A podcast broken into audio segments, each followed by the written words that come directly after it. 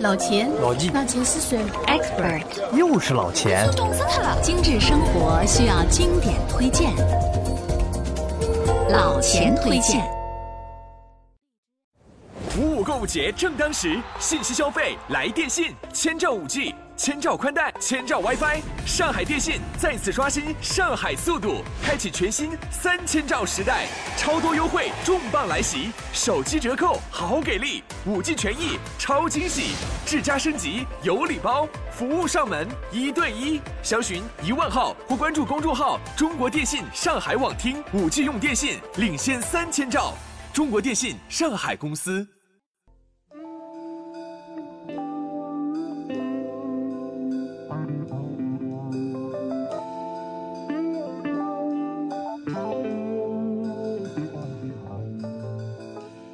朋友们，大家好！今天老钱又带来了新的一期老钱推荐。在说今天的老钱推荐之前呢，我先跟大家说这样几个专业性很强的词语，叫前调、中调和后调。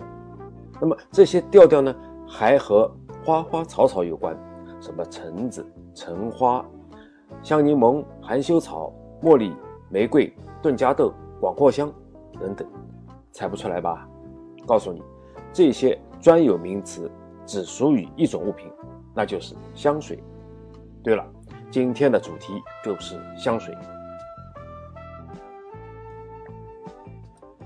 关于时尚，关于品味，老钱呢没少给大家推荐过。记忆中呢有伦敦杰明街、柏林库达姆大街、乐福鞋。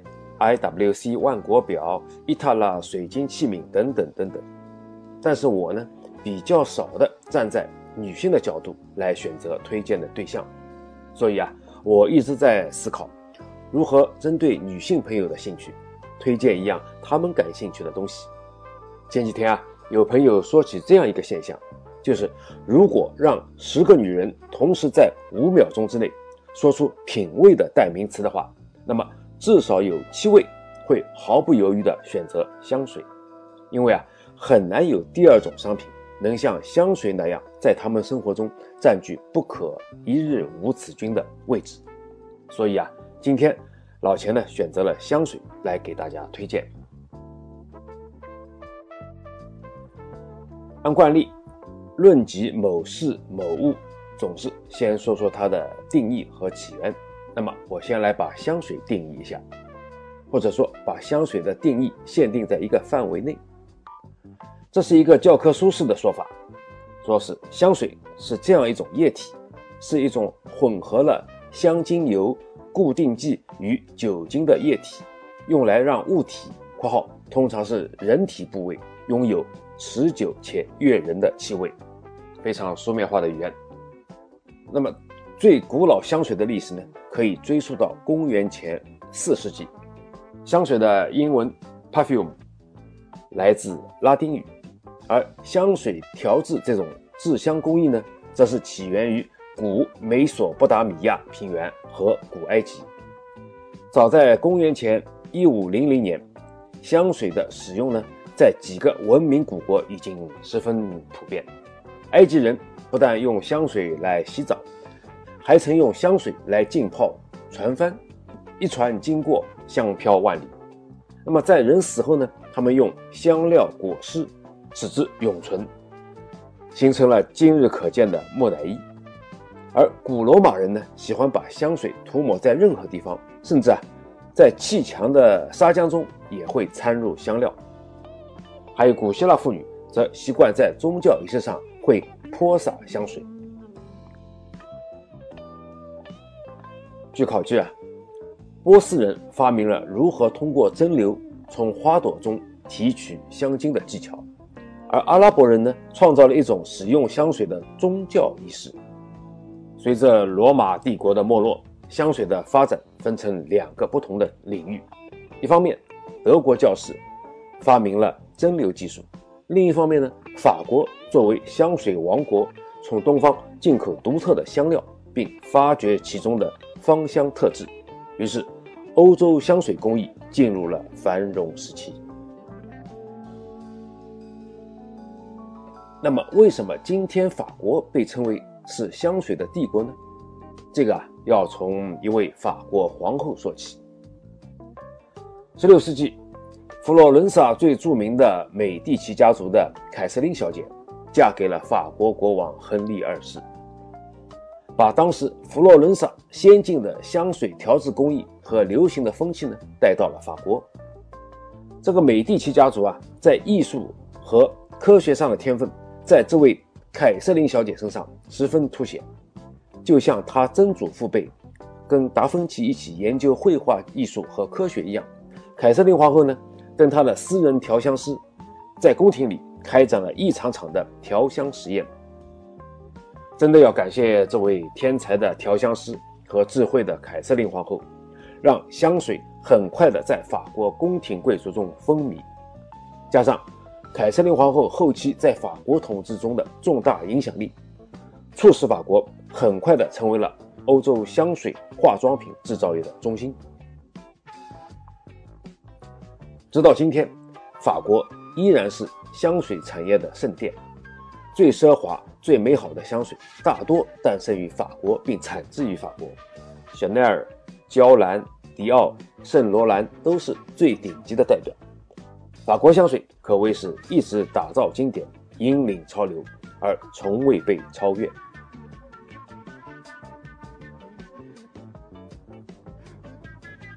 当然，关于香水起源的版本不止这么一个，其中有一个版本是关于路易十四的。十八世纪的巴黎基础设施呢非常落后，街道卫生也很差，空气中呢都散发着腐臭的味道，再加上当时呢不懂得如何。处理尸体，就这样随意的埋入土中呢，任其腐烂。而墓地呢与居民区又临近，那种气味呢自然是不言而喻的。还有另一种臭味是来自于身体的。当时的常识认为，洗澡是一种医疗手段，不洗澡才是健康的标志。于是啊，整个上流社会呢都流行不洗澡，甚至有记载说啊，路易十四从一六四七年。到一七一一年的六十四年间才洗过一次澡，但是啊，这些外国人的体味，我想大家都是懂的。于是，为了掩盖臭味，香水就这样诞生了。哎，说到这里啊，我怎么想到了印度人呢？啊，这就不说了啊。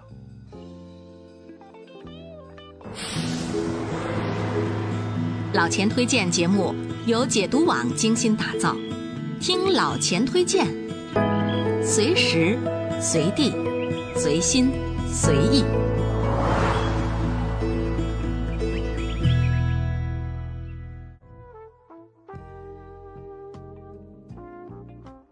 很多人对香水的认知啊，大多是从各家大牌的香水的广告了解到的。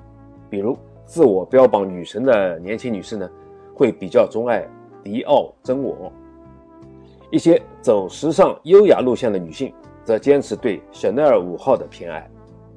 那么一些年轻一些的女生呢，多是钟情于马克雅各布小雏菊。除了这些大众熟知的品牌系列，你对香水还知道多少呢？比如关于香水的浓度、香水的分类、香水的香调，知道吗？接下来，老钱就跟大家来说道说道。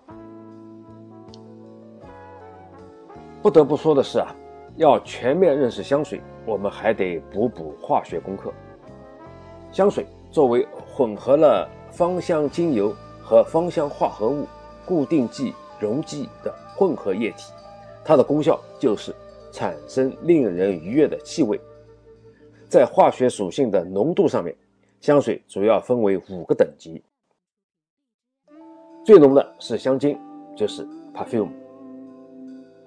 浓度一般在百分之十五到四十，香料纯度最高，持续的时间呢也最长，一般可以达到七到九个小时之久，所以它的价格昂贵。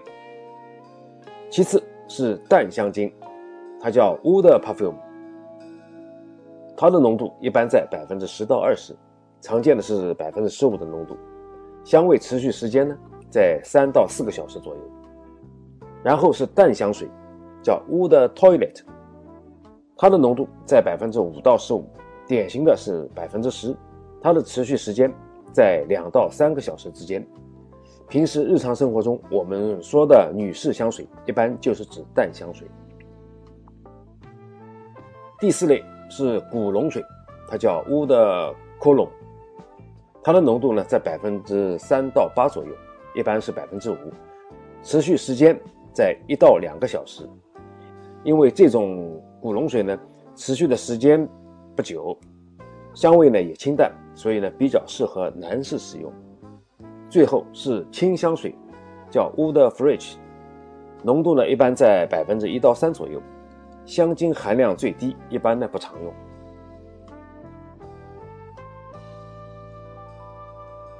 那么接下来我再说说香水的分类，香水呢主要是以香型来分类。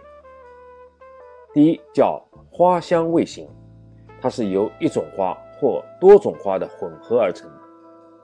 还有呢叫香草味型，它取自于香草、肉桂和姜的香料，它的味道呢比较强烈。还有叫柑橘香型，主要是带有柠檬、香橙、佛手柑的香味。还有就是绿草香型，有如清新的原野气息，像。羊齿植物、苔、草等是它的原料。接下来是混合香型，由人造香料配成，是近几十年来十分盛行的一种香氛。还有一种叫清甜味型，通常取自于盛放的花朵，比如茉莉和栀子花的混合。最后还有叫东方调型，这种东方调型呢，常常是后劲无穷的木质香。极其美丽，具有摄人心魄的魅力。不过啊，现代的香水气味呢，都很难严格限定在某一品类了。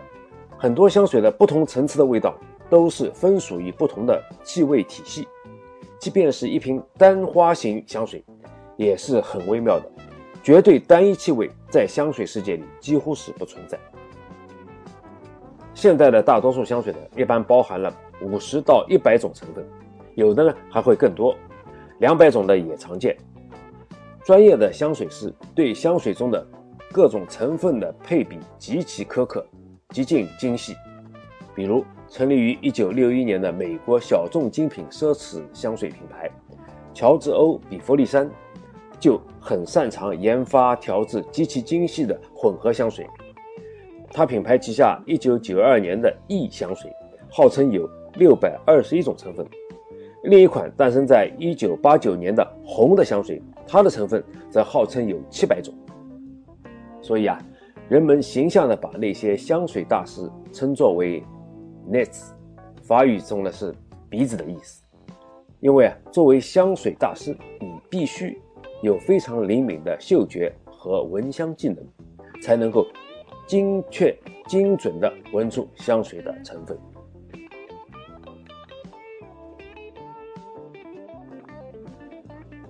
对于香水的鉴定和欣赏，我们还得聊聊香调和结构，也就是前调的头香、中调的基香和尾调的底香。前调是一瓶香水最先透露的信息，也就是当你接触到香水的那么几十秒或者几分钟之间闻到的，直达鼻内的味道。因此啊，在香水销售中呢，有着非常重要的作用，因为。作为女性主流消费品，由于女性购物的冲动型特征，前调呢很大程度上影响了女士们选购香水时是否中意一瓶香水。前调呢一般有薄荷味和薰衣草味，紧随着前调的是中调，中调呈现的是香水的主体香型主要香气，是香水中最精华的部分，香盒散发出的气味。中调一般可持续数小时，可清新可浓郁，主要看香水的风格。人们啊对香水的喜好程度，多数是取决于中调的呈现。中调很好的代表是檀香和茉莉。那么最后是尾调，就是我们常说的余香。尾调的气味呢，来自香水中最持久、挥发最慢的大分子成分。比如芳香树脂、烟草、琥珀、动物性香精、麝香等。一般香水的留香是否持久，就要看尾调。关于尾调啊，老钱呢还想讲一点，尾调除了在气味上对中调的补充，拉住之前那些容易挥发的香气分子，使之前的香气能够挥发的更慢，才是尾调最重要的作用。所以啊，一瓶堪称极致的香水，香气可达整日或者数日之久。抹过香水，隔天后还能隐隐感觉得到的香水，就是尾调的后味了。当然，一瓶香水的气味呢，也不能绝对的按照这三个层次去划分。今天啊，很多品牌的香水呈现出的是更加立体饱满的气味。五五购物节正当时，信息消费来电信，千兆五 G。千兆宽带，千兆 WiFi，上海电信再次刷新上海速度，开启全新三千兆时代，超多优惠重磅来袭，手机折扣好给力，五 G 权益超惊喜，智家升级有礼包，服务上门一对一，详询一万号或关注公众号中国电信上海网厅，五 G 用电信领先三千兆，中国电信上海公司。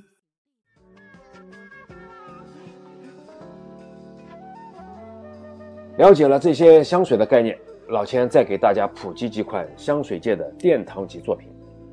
位列第一的就是香奈儿五号。一九二一年，可可香奈儿用香子兰、五月玫瑰和茉莉定义了一款女人气味的香水，并且命名为香奈儿五号。它创造了超越时间的无尽芬芳，缔造了无可匹及的行业地位，在香水上创造了。无数个的第一和奇迹。作为现代全花型香水，香奈儿五号是第一款合成香调的香水，变幻玄妙的香调，茉莉、檀香、琥珀、全香以及依兰等多种气味完美融合，奢华与优雅，勇敢与大胆，打破了传统。用香奈儿自己的话来说，这就是我要的。一种截然不同以往的香水，一种女人的香水，一种气味香浓、令人难忘的香水，强烈的就像一记耳光一样令你难忘。关于香水啊，香奈儿还写下了这样一句名言：“A woman who doesn't wear perfume has no future。”一个不用香水的女人是没有未来的。好，老千要介绍第二款香水是服装设计大师江巴杜，他的 Joy 香水。Joy 呢是由江巴杜的调香师亨利阿尔美拉于1929年调制的。这款配方大量采用了稀世珍贵的天然原料，包括保加利亚玫瑰、格拉斯的五月玫瑰和茉莉花。香水的气味非常馥郁。在这基础上，江巴杜呢还让调香师把天然成分的浓度增加了一倍，交易由此诞生，并成为了众所周知的世界上成本最昂贵的香水。交易作为世界上成本最高的香水呢，它每三十毫升至少需要一万朵茉莉花和二十八打玫瑰。一九三零年以来啊，香水中玫瑰和茉莉的独特的配方始终如一。永远守护着这款香水与生俱来的神秘和感性。再说说第三位的香水，是娇兰的一千零一夜。一千零一夜是娇兰在一九二五年推出的一款经典东方香型的香水。据说调香师是受到泰姬陵的女主人穆塔兹马哈公主和她的丈夫印度皇帝沙贾汗浪漫爱情的影响。诞生了灵感，创造了这一款一千零一夜。一千零一夜的香调主要是香柠檬、雪松、鸢尾、香子兰等，成功演绎了那种魅惑至极、极度调情、令人心慌意乱的香气。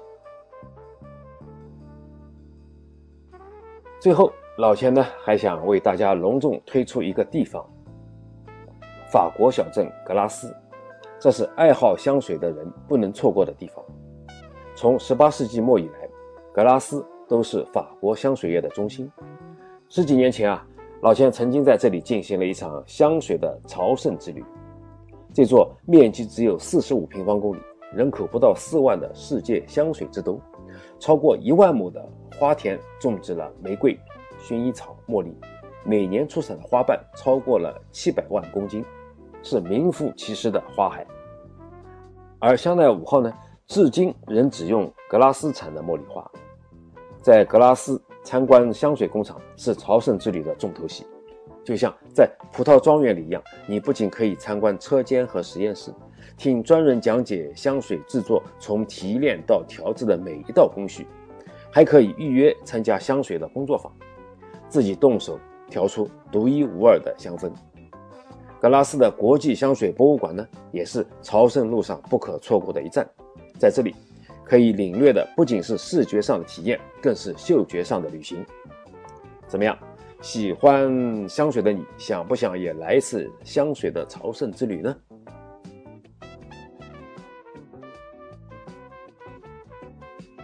嗅觉是人类最原始、最神秘的感官，香水呢，能够主导我们的嗅觉。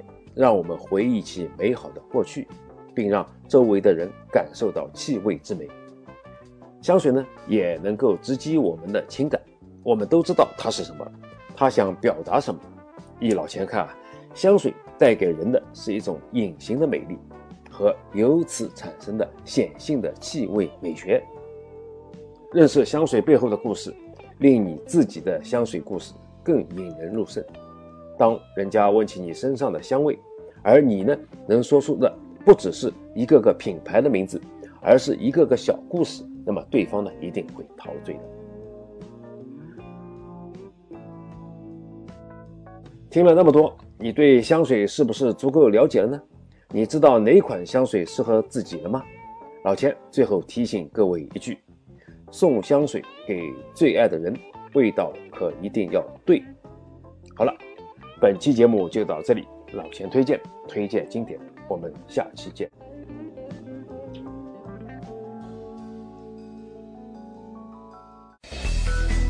如果每周一期的老钱推荐你听得不过瘾，那就关注解读网的微信公众号吧，在那里老钱有更多的存货等你翻阅。